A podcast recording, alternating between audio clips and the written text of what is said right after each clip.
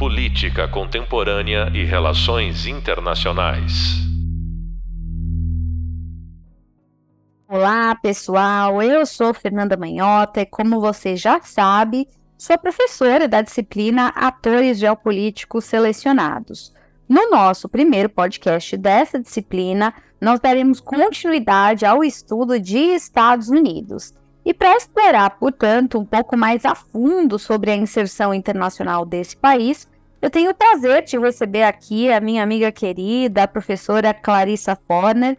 A Clarissa é doutora em Relações Internacionais pelo Programa de Pós-Graduação Santiago Dantas, que envolve Unesp, Unicamp, PUC São Paulo. Também é bacharel em Relações Internacionais pela Universidade Federal de São Paulo e é membro do Grupo de Estudos de Defesa e Segurança Internacional, UGEDS, além de fazer parte das iniciativas do Instituto Nacional de Ciência e Tecnologia para Estudos sobre os Estados Unidos, é, o INCT é, INEU. Além disso, ela também compõe o grupo de pesquisa em Política, Economia, Cultura e Relações Internacionais da Universidade São Judas Tadeu. Entre os seus principais temas de pesquisa estão, claro, a política externa e doméstica dos Estados Unidos, além de se dedicar a pensar sobre fenômenos de militarização, militarismo e dinâmicas da violência na história política e social norte-americana. Clarissa, querida, seja muito bem-vinda a esse podcast. Vou te deixar à vontade para dizer aí as boas-vindas aos nossos alunos. Olá, Fernanda. Olá, pessoal. É um grande prazer estar aqui, participar dessa iniciativa. E com certeza, né, falar um pouco sobre os Estados Unidos, que é um tema, como a Fernanda comentou, sobre o qual eu tenho me debruçado aí ao longo da minha experiência, da minha trajetória de pesquisa, e que eu tenho a felicidade também de dividir com a Fernanda, que é uma das nossas grandes referências nessa discussão, né? Então eu não podia estar mais feliz por essa oportunidade de estar aqui hoje. Muito obrigada. Vocês viram que quem tem amigos na vida tem tudo, né? Então a gente está aqui de fato entre é, pares, pessoas que, enfim, têm em comum o interesse por essa agenda. E eu queria, claro, começar justamente a nossa conversa te pedindo um panorama mais abrangente, porque de fato aqui na nossa disciplina a ideia é fornecer aos nossos alunos um olhar panorâmico sobre alguns atores geopolíticos em particular, e é claro que não poderíamos deixar de falar sobre os Estados Unidos. Então, se você pudesse caracterizar como você definiria os principais objetivos de política externa desse país em relação à sua própria inserção internacional no mundo contemporâneo? Eu sei que é muita coisa, mas é, se você tivesse como desafio falar um pouco sobre essas linhas mestras, né, da doutrina americana no século XXI, o que é que você destacaria? Bom, essa de fato não é uma pergunta fácil, é, mas eu acho que é muito interessante que a gente procure refletir sobre isso justamente pelo fato de que é, acho que a gente fala muito dos Estados Unidos o tempo todo e às vezes parece que algumas coisas já são meio que autoevidentes, né? Se é que dá para colocar dessa forma. Então acho que é, é, interessante tentar fazer esse raciocínio de, de encontrar aí algumas questões comuns.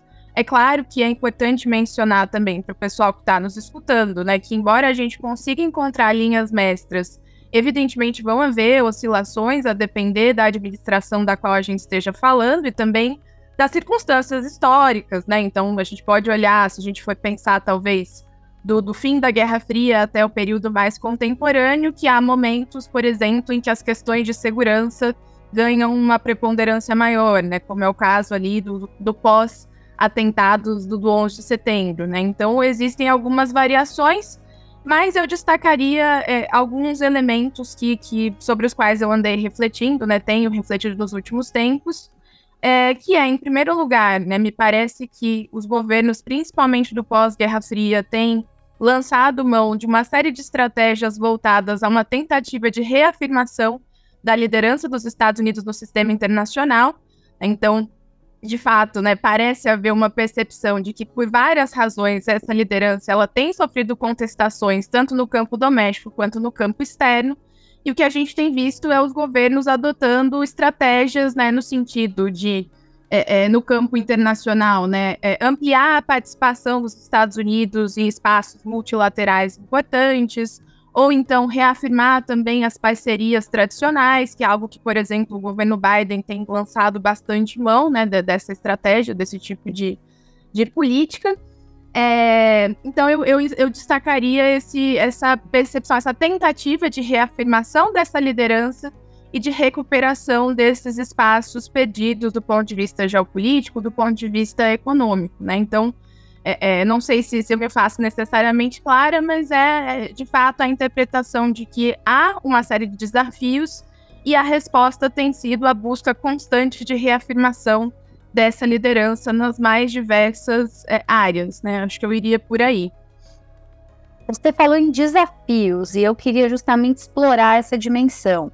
Então nós temos, né, um país que reconhece as suas eventuais fragilidades, que sabe da eventual transição hegemônica, vamos chamar assim, é, e que evidentemente tem interesse em manter a sua preponderância. Mas, ao mesmo tempo, como eu acabei de dizer, o mundo está em franca transformação.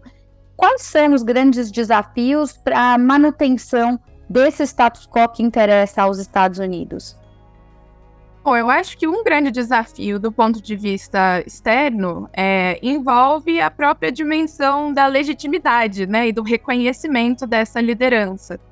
É, acho que, enfim, muitas pessoas já falaram sobre isso e a literatura sobre hegemonia é bastante vasta nesse aspecto, para justamente trazer a perspectiva de que uma liderança ela não se impõe só pela dimensão coercitiva ou só pelos mecanismos de força. É importante que haja também é, é, essa questão né, das ideias e desse reconhecimento, dessa legitimação pelos pares, que envolve a criação do consenso, da aceitação dessa, dessa liderança. Né? Então, acho que um grande desafio nesse sentido né, é, é justamente os Estados Unidos é, é recuperarem essa liderança no contexto de transformações. Né? Então, parece uma platitude, uma, uma obviedade, mas né, é, a gente tem que considerar que o contexto contemporâneo não é mais o contexto do pós-Segunda Guerra Mundial, do pós-1945, quando essa liderança, essa hegemonia, né, como vocês queiram chamar, foi construída. E, e há muitas mudanças, inclusive no que diz respeito a esses polos de poder, né, a ascensão de poderes como a China, como a própria Rússia, então, talvez o espaço para esse reconhecimento, né, para essa legitimação, ele tenha sido bastante transformado.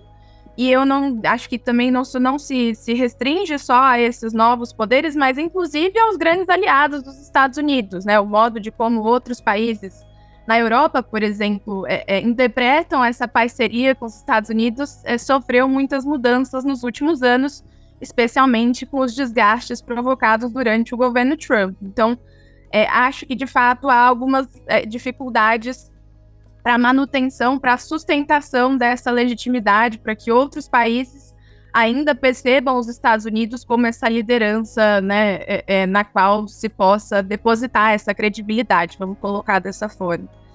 É, e eu diria que do outro lado, talvez os maiores desafios é, eles tenham se concentrado no campo doméstico ultimamente, né? E eu tenho me dedicado também mais especificamente a essas questões, né? Ultimamente eu tenho estudado um pouco mais o papel dos grupos de extrema direita, das milícias nos Estados Unidos, e, e, me parece que a gente não pode desconsiderar de fato o papel dessas forças, dessas fragmentações domésticas, que são fragmentações estruturais, né? Enfim, que já é, é, tem desempenhado um papel relevante no país há algumas décadas, e aí eu me refiro não só à fragmentação política, mas também à fragmentação econômica, social e por aí vai. É, e mais recentemente a gente teve um, um, auge dessas fragmentações que se expressa do ponto de vista institucional com a eleição do Trump, né? mas não se restringe ao Trump, considerando que mesmo depois né, da, da eleição do Biden, a gente vai ter ainda a continuidade da atuação desses movimentos sociais que, de alguma forma, né, transcendem o, Trump, a própria figura e o próprio movimento do Trumpismo, como a gente costuma dizer. É, então, me parece que os desafios, eles são externos e são domésticos, né, e eu acrescentaria que, que hoje eu entendo que talvez os desafios do campo doméstico, eles estejam até mais acentuados do que nunca, né, e, e não à toa o próprio governo Biden vai se eleger com uma proposta de política externa que envolve não só a questão da cura, dessa reconstrução desses consensos nacionalmente, mas o próprio título, né, o slogan da política externa do Biden, que é a política externa para a classe média, tem é, esse apelo, né, de pensar a posição do país internacionalmente e, e, investir em questões de segurança, em questões de recuperação econômica, mas sem descuidar desses aspectos domésticos. Né? Então, parece bastante claro que para essa administração isso é uma questão importante, né? justamente por entender que é, é, os próprios consensos necessários para a sustentação dessa liderança têm sido desafiados, inclusive de dentro. Então, eu iria por aí.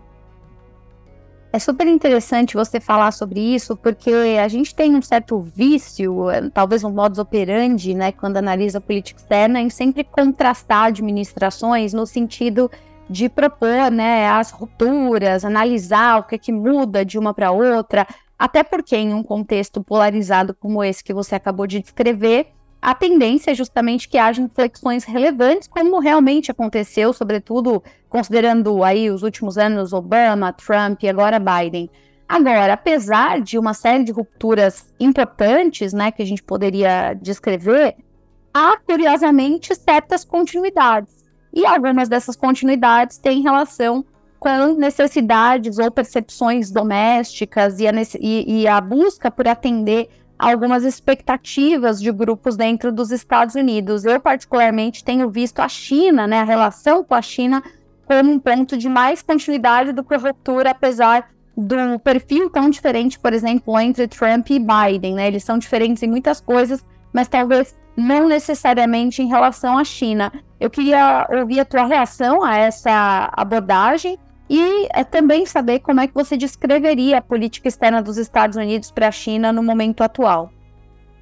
Bom, eu concordo plenamente com essa leitura. Eu, inclusive, costumo brincar né, com, com os alunos ou nessas situações né, de conversar com outras audiências de que não importam os acontecimentos, né, as circunstâncias, né? Então, sei lá, a gente tem efemérides, como é o caso da, da guerra da Ucrânia, é, no fim do dia, o grande objetivo é a China. E eu acho que a gente pode ler várias das medidas do governo Biden, inclusive em relação à própria Rússia, como medidas de contenção indireta à China. E, de fato, é, é essa, essa relação mais tensa, vamos dizer assim, com a China, ela vem se aprofundando é, principalmente desde o governo Obama, né, que é quem oficialmente inicializa é, a política do, do, rebalance, né, que inicialmente era o pivô asiático e depois, né, mudou o nome porque não pegou muito bem nas audiências, né, evidentemente. É, mas sem dúvida nenhuma é uma orientação bastante clara no sentido, né, de, como eu disse no começo, reocupar esses espaços que têm sido perdidos e que, em larga medida, são atribuídos a esse aumento da presença da China em várias áreas, né, principalmente no campo econômico, mas também a questão militar tem sido uma preocupação bastante grande nos últimos anos, né, nas últimas falas do governo Biden. Então, eu diria que é, é, o que o Biden acaba fazendo do ponto de vista da relação com a China é, de fato, dar continuidade ao que as duas administrações anteriores vinham fazendo, tanto o Obama quanto o Trump, em alguma medida. E eu destacaria isso tanto no campo da retórica quanto no campo das práticas, se é que para a gente ser, né, para gente tentar deixar essa leitura um pouco mais didática, né, fazer essa separação entre retórica e, e prática. E do ponto de vista retórico, que é, se tem observado é uma retórica bastante agressiva, é, que muitas vezes destaca a, a, China e também a Rússia, por extensão, como uma potência autoritária que desafia a democracia. É, também destaco, né, uma, uma, questão que eu acho que é interessante de mencionar, que o, o documento, a National Security Strategy do governo Biden, né, que é um, um documento estratégico importante, é, e foi lançado em outubro do ano passado, coloca a China como o único país ou a única potência com capacidade hoje de reverter o funcionamento da ordem liberal internacional, então, acho que só isso já deixa bastante claro, né? Qual é esse papel de, de preponderância, de priorização que, que a China ocupa. É, e essa retórica mais agressiva, ela tem sido estendida para outros espaços, né? Inclusive os espaços regionais, nos quais os Estados Unidos buscam operacionalizar essa contenção na prática, né? Então, a gente poderia destacar é, as próprias iniciativas é, é, regionais né, na esfera asiática, como é o caso do Opus, né, que é aquela parceria entre Estados Unidos, Austrália e Reino Unido, e outras parcerias, como é o caso do Quad, que vai envolver a China, aliás, a China não, vai envolver os, os Estados Unidos, a Índia, o Japão, enfim, dentro dessa, dessa lógica de contenção da China por essa área mais do, do campo de segurança.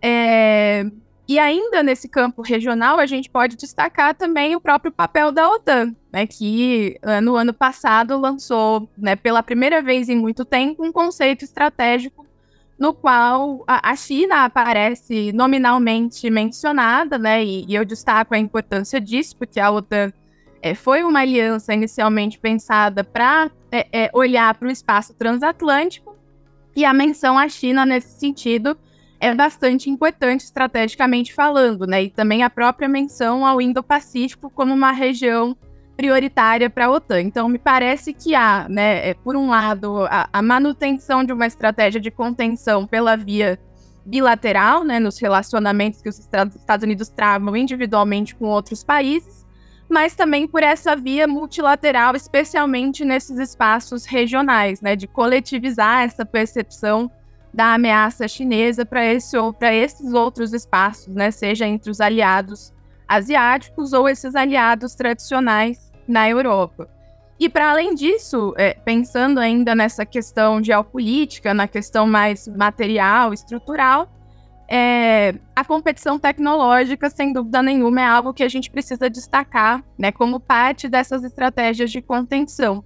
Né? Então, o governo Biden tem lançado mão também de uma série de estratégias, por um lado, para é, é, fortalecer as capacidades norte-americanas nesse, nesse quesito, no que diz respeito principalmente à questão do 5G, as questões de conectividade, e, enfim, do ponto de vista militar também, né, que isso enseja.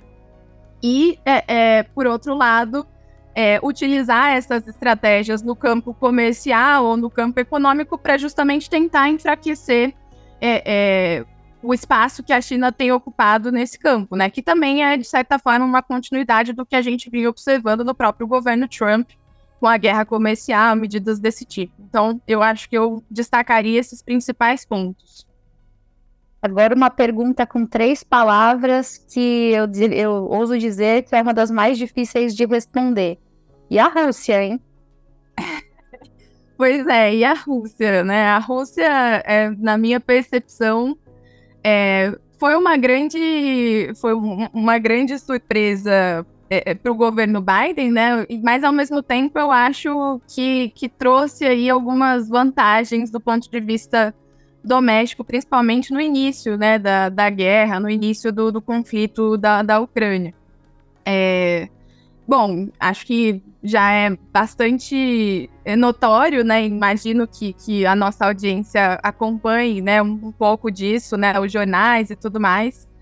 É, que a, a, guerra da Ucrânia, ela de fato, ela, ela traz uma escalada do ponto de vista retórico e do ponto de vista prático bastante substantivo, né? Então, que eu mencionei em relação à China, sobre a retórica agressiva, no caso da Rússia, a gente pode dizer que vai ser elevado à enésima potência depois do início do conflito, né? É, é, até interessante porque no início do governo Biden, o que a gente observava era uma tentativa ainda, né, de é, é, o que eu vejo em algumas leituras, né, uma espécie de um pragmatismo seletivo, de tentar negociar onde possível, cooperar quando necessário. Então, por exemplo, a questão nuclear era um tema, né, que inicialmente da administração parecia gerar ali algumas aproximações, mas uma vez que há essa escalada, o início do conflito, isso se rompe completamente, né? Então a gente vai ter o próprio Putin se retirando dessas negociações, é, e por outro lado, o governo Biden elevando o tom, né, no sentido de o tempo todo procurar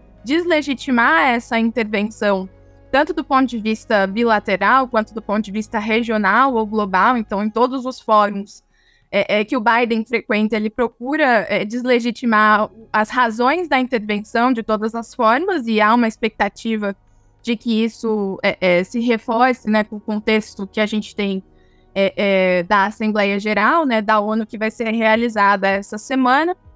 Então, é, sem dúvida nenhuma um, um momento em que é, é, do ponto de vista retórico, essa percepção de ameaça ela é bastante elevada, e do ponto de vista mais prático, vamos dizer assim, o que a gente tem observado é o Biden combinando uma série de estratégias indiretas, principalmente, né? Então, e aí o que eu chamo de estratégias indiretas são todas as estratégias adotadas para evitar que os Estados Unidos estejam engajados em mais um conflito internacional.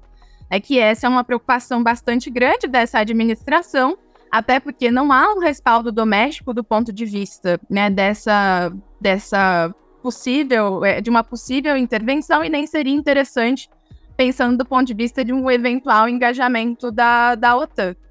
É, então, o que a gente observa é, é, uma série de estratégias indiretas no, no, sentido de evitar esse engajamento. Então, a estratégia das sanções tem sido bastante utilizada, o envio de armamentos ou o envio de ajuda e assistência em segurança, e também, como feito no caso da China, essa tentativa de usar os espaços coletivos, como eu mencionei, principalmente no caso a OTAN. E aí é por isso que eu digo que, é, é, vamos dizer que pragmaticamente é, houve aí alguns benefícios, vamos dizer assim, né, do, do início desse, desse, dessa efeméride.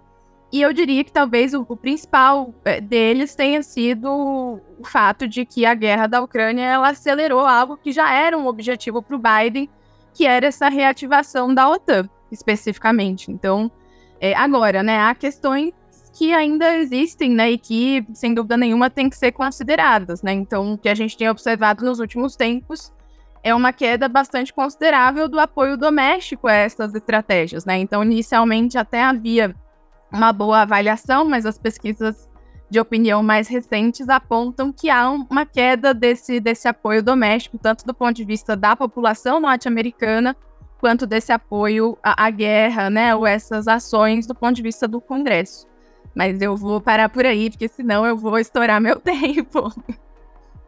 Muito bom, mas olha, eu não posso deixar de te pedir para desenvolver um pouco sobre essa relação de Joe Biden com política externa, né? A gente está dizendo aí de um presidente que obviamente tem as suas limitações, até pela, pela organização da política doméstica, pela divisão de competências entre os poderes, também pelas dificuldades de criar consenso num país tão polarizado, mas que conhece bem essa pauta, que enfim já foi vice-presidente, viajou e se reuniu com muitos líderes ao longo da carreira e que chegou ao poder tendo muito claro o que ele queria em relação à inserção internacional. O que é que você diria que são as linhas mestras desse olhar, dessa visão de mundo do Joe Biden sobre política externa?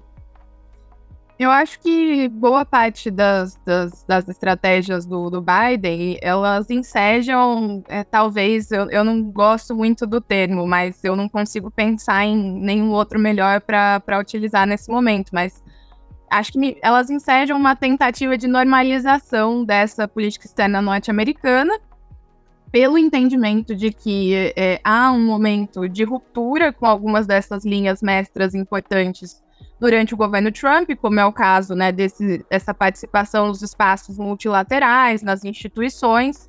Então, me parece que o, a grande, o grande esforço e talvez o grande mérito também da política externa do, do Biden seja justamente reafirmar essa presença norte-americana nesses espaços é, e aí, como eu disse, isso vai se estender para vários níveis, né? No campo global, com instituições é, é, importantes, como é o caso da própria ONU, de acordos como o Acordo de Paris, no campo regional, pela via das alianças, e também nesses espaços bilaterais, e né, principalmente pensando nas parcerias mais tradicionais, como é o caso da Europa e países na Ásia e por aí vai. Então, eu, eu diria que eu, eu iria por aí. Acho que é, é, talvez é, principalmente a, reafirmação dessas linhas mestras, né, dessas, é, é, desse reforço a essa, a essa cooperação.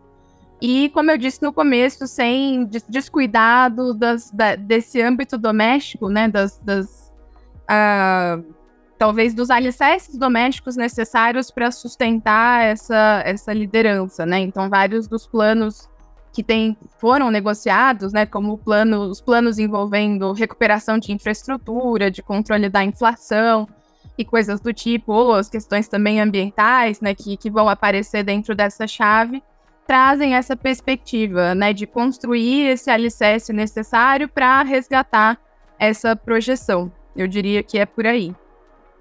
Excelente. Eu queria aproveitar, já que a gente está falando do Biden, do seu olhar, das suas prioridades, para te perguntar um pouco sobre as questões ambientais, né? No início do, do governo, a administração Biden tratou disso com grande prioridade, não só assinando, né, e com isso fazendo acenos ali o retorno dos Estados Unidos ao Acordo de Paris, falando muito em diplomacia verde, promovendo uma série de diálogos, nomeando pessoas importantes para essas funções, é, como também tem até agora mantido é, esse como um dos assuntos prementes, né, de todo tipo de diálogo estratégico dos Estados Unidos. Ao mesmo tempo, a gente sabe que é, a questão ambiental foi, de certa forma, eclipsada pelos temas tradicionais de segurança, em função, claro, por conta da invasão da Ucrânia, né? A gente sabe que ele teve que se dividir aí um pouco no que era inicialmente a agenda principal. Como é que isto é essa questão do meio ambiente na política externa Biden e o que é que você destacaria como acertos, dificuldades e também é, de que forma esse assunto tem sido incluído né, no, nos movimentos estratégicos do país? Me parece que, de fato, a questão ambiental, talvez, né, dentro dessa agenda é, lançada pelo Biden desde a época da campanha, ela se mantém, talvez, como a principal constância, né? Pelo menos no que diz respeito, né, quando a gente faz aquele balanço daquilo que era que se prometia, aquilo que, que foi alcançado. É, me parece que há um, um, uma continuidade nesse sentido, né, uma constância, é, uma vez que isso tem sido reforçado tanto nessas políticas domésticas que eu mencionei, então a gente falou um pouquinho disso antes, né, é, os planos de recuperação de, de infraestrutura, por exemplo, né, todos de alguma forma traziam a questão ambiental como algo relevante. Se a gente olhar para os documentos estratégicos, também há uma manutenção dessa preocupação. É, e às vezes, né, aliás, muitas vezes essa questão ambiental, ela inclusive acaba sendo tratada, né, até dentro das chaves das ameaças, o que é, é uma, uma, uma tentativa, né, de, de mostrar a emergência, mostrar a relevância que, que esse tema tem para essa administração e a gente pode dizer que isso tem, que essa dimensão doméstica, ela tem se refletido também no campo da política externa. Então, se a gente for olhar os governos, os governos, os discursos do, do Biden, né, nos principais fóruns internacionais recentes, né, é, a, a, tentativa de trazer a, o tema ambiental à pauta é, é sempre bastante é, é, relevante, né? Mais recentemente a gente teve, por exemplo, o encontro do G20, e isso foi trazido de diversas formas. Parcerias foram travadas nesse sentido, né, inclusive envolvendo aí o Brasil e o Fundo Amazônia. É, então, me parece que, de fato, é um dos grandes, se a gente for colocar dentro daquela conta das linhas mestras, né, é algo que é bastante relevante para essa administração e se mantém como algo constante em todos esses planos que têm sido lançados no campo doméstico e no campo internacional. É, e eu não, não destacaria só a, enfim, a, a, pauta ambiental por si só, que, eu, que claro, né, tem é, todas as questões envolvendo a emergência climática é, e outras temáticas relevantes para o campo doméstico, sem dúvida nenhuma, mas a gente pode pensar que, do modo como ela tem sido tratada, há também uma dimensão geopolítica bastante relevante né, para o gerenciamento dessas, dessas dimensões ambientais. E eu destacaria pelo menos duas que envolvem, inclusive, a própria China e a Rússia, né? No caso da China, a gente pode pensar que essas parcerias, né, principalmente aquelas parcerias de investimentos para países menos desenvolvidos, né, que foi algo bastante é, negociado também no contexto do, do G20, é, sem dúvida nenhuma, a gente pode ler é, essas parcerias como parte dessa estratégia né, do, do Biden de ocupar esses espaços, né, de reocupar espaços que até então vinham sendo ocupados majoritariamente pela China, né, com iniciativas como é, a iniciativa Cinturão e Rota, né, a, a, a, nova Rota da Seda, como ela é, é, popularizada.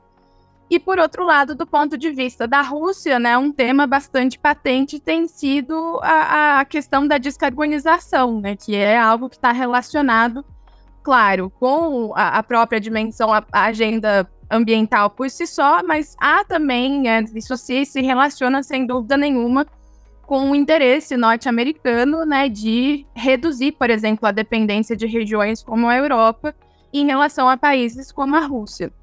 Então, acho que a gente pode ler também, é, claro, né, olhar para a pauta ambiental por si só, mas sem dúvida nenhuma pensar nessa instrumentalização geopolítica que ela pode vir a ter. Agora, Clarissa, eu te fiz essa pergunta muito pensando naquela coisa da expectativa e da realidade, né? Tava lá o Biden interessado na pauta verde, de repente foi atravessado pela Ucrânia. Algo parecido também aconteceu, não só com esse governo, mas com os anteriores, quando a gente fala em Oriente Médio, né? Quer dizer, já de algumas décadas, o governo americano, com Obama, por exemplo, falava sobre o tal pivô para a Ásia, a necessidade de olhar para essa região do mundo como a região onde o futuro vai ser definido. Mas vira e mexe, a areia movediça do Oriente Médio reaparecia, atravessava o caminho, dificultava é, é, a ação nessa direção, né? Guerra do Iraque, guerra do Afeganistão, enfim, dilemas antigos aí dos Estados Unidos. O próprio Biden enfrentou no iníciozinho do governo aquela saída trabalhada do Afeganistão, que rendeu, é, até do ponto de vista cinematográfico, né, registros aí não muito favoráveis para ele. Como é que você vê esse legado de décadas no Oriente Médio e o que, que a gente pode destacar é, da presença dos Estados Unidos nessa região diante da necessidade de dividir a atenção agora com outros temas e também com outros conflitos como o que acontece no leste europeu.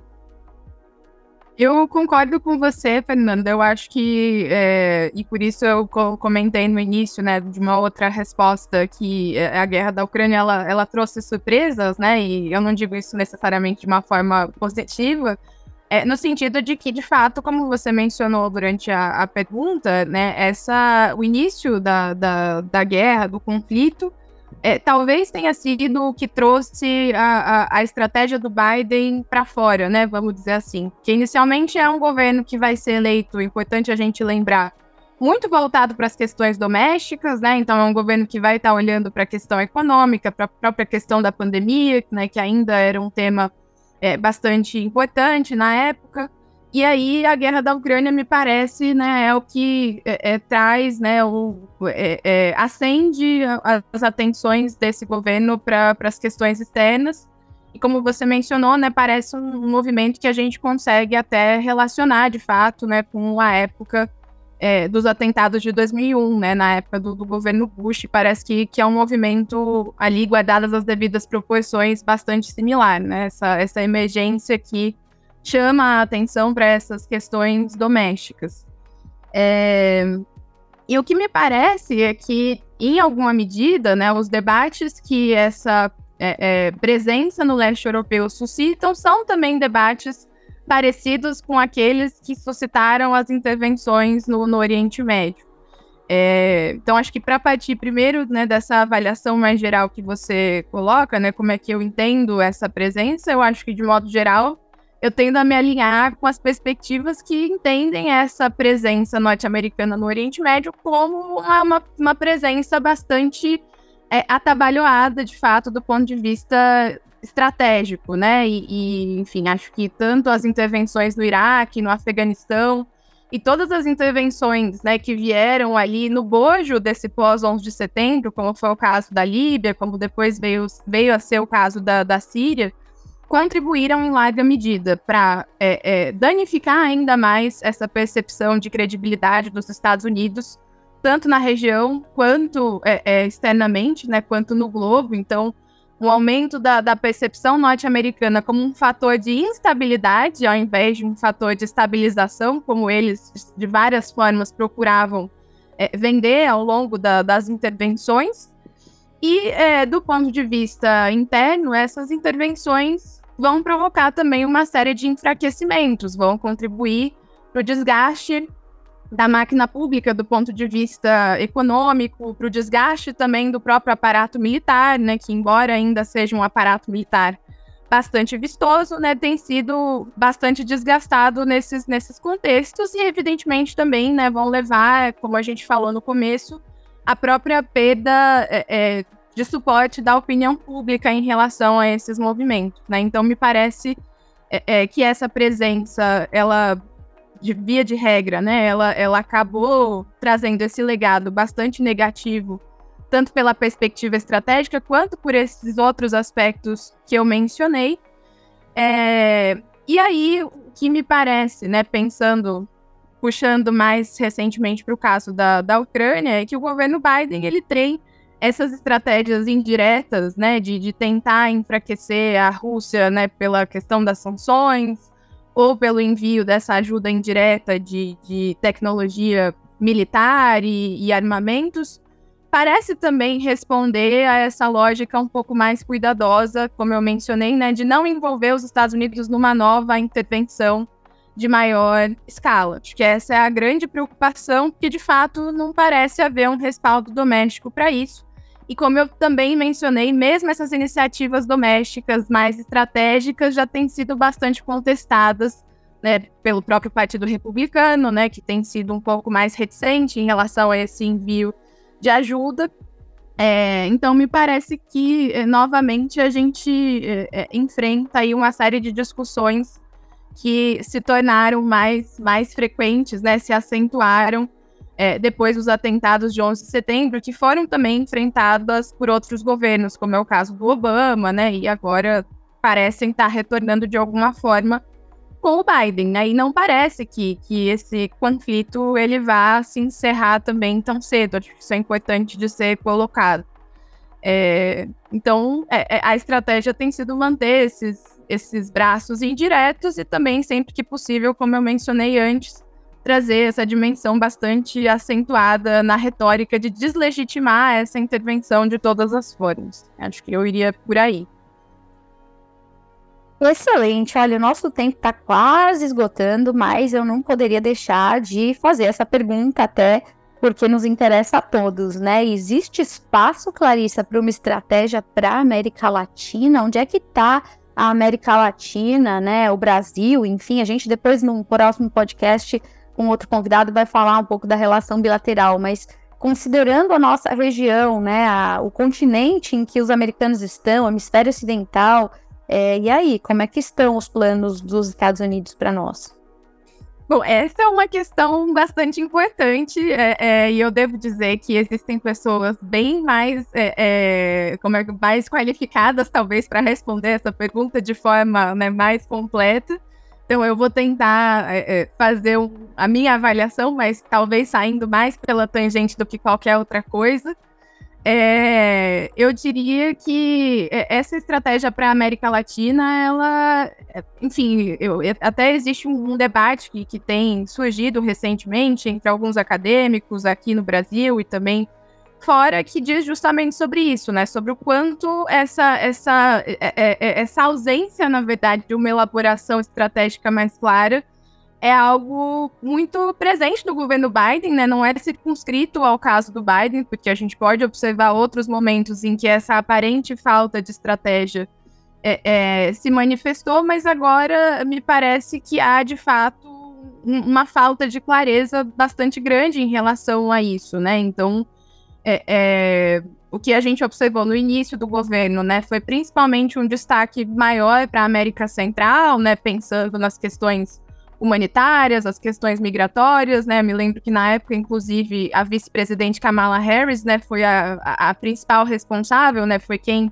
ficou, é, vamos dizer assim, com a, responsabilidade sobre essa, essa pauta, sobretudo, é, mas depois disso, as iniciativas elas acabam ficando um pouco mais esparsas e, e talvez circunscritas a algo que também é bastante comum na política externa norte-americana, né, que é circunscrever os objetivos relacionados à região às questões aos interesses geopolíticos globais, né? Então, seja a competição com a China, a própria questão da guerra da Ucrânia, né, que em alguns momentos também foi trazida à baila no que diz respeito à relação com a América Latina. É, então, né, acho que para tentar resumir, me parece que não há exatamente uma estratégia claramente desenhada, né, que, que coloque a América Latina com o status de maior prioridade, por exemplo, mas como eu disse, isso também não é algo circunscrito ao governo Biden, é, é algo que a gente pode localizar em outras, em outras administrações.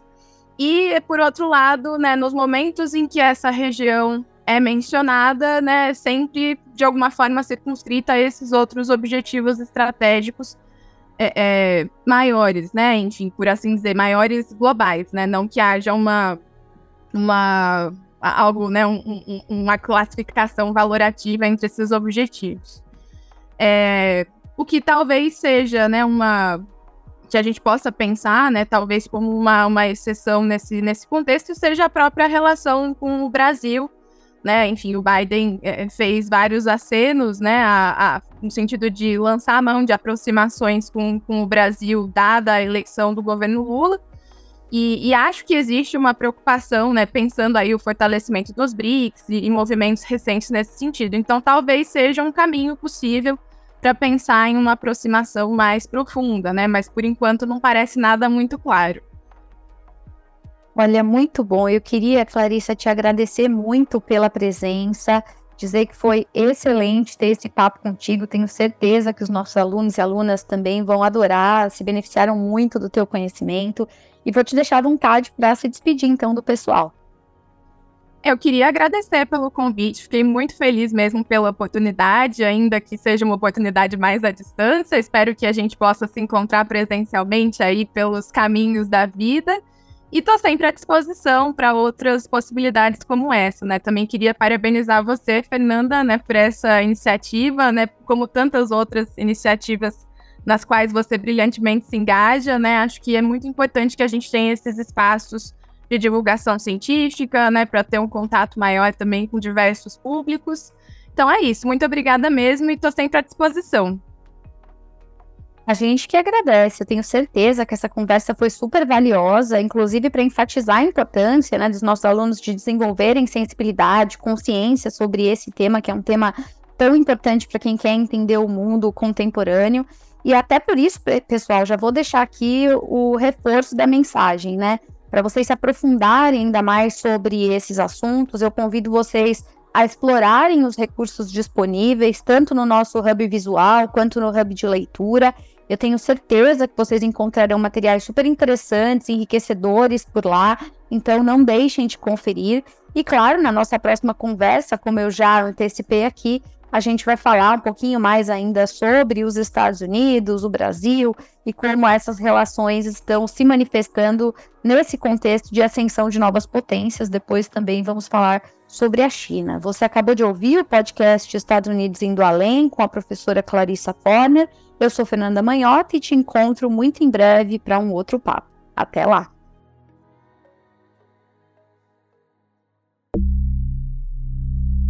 Política Contemporânea e Relações Internacionais.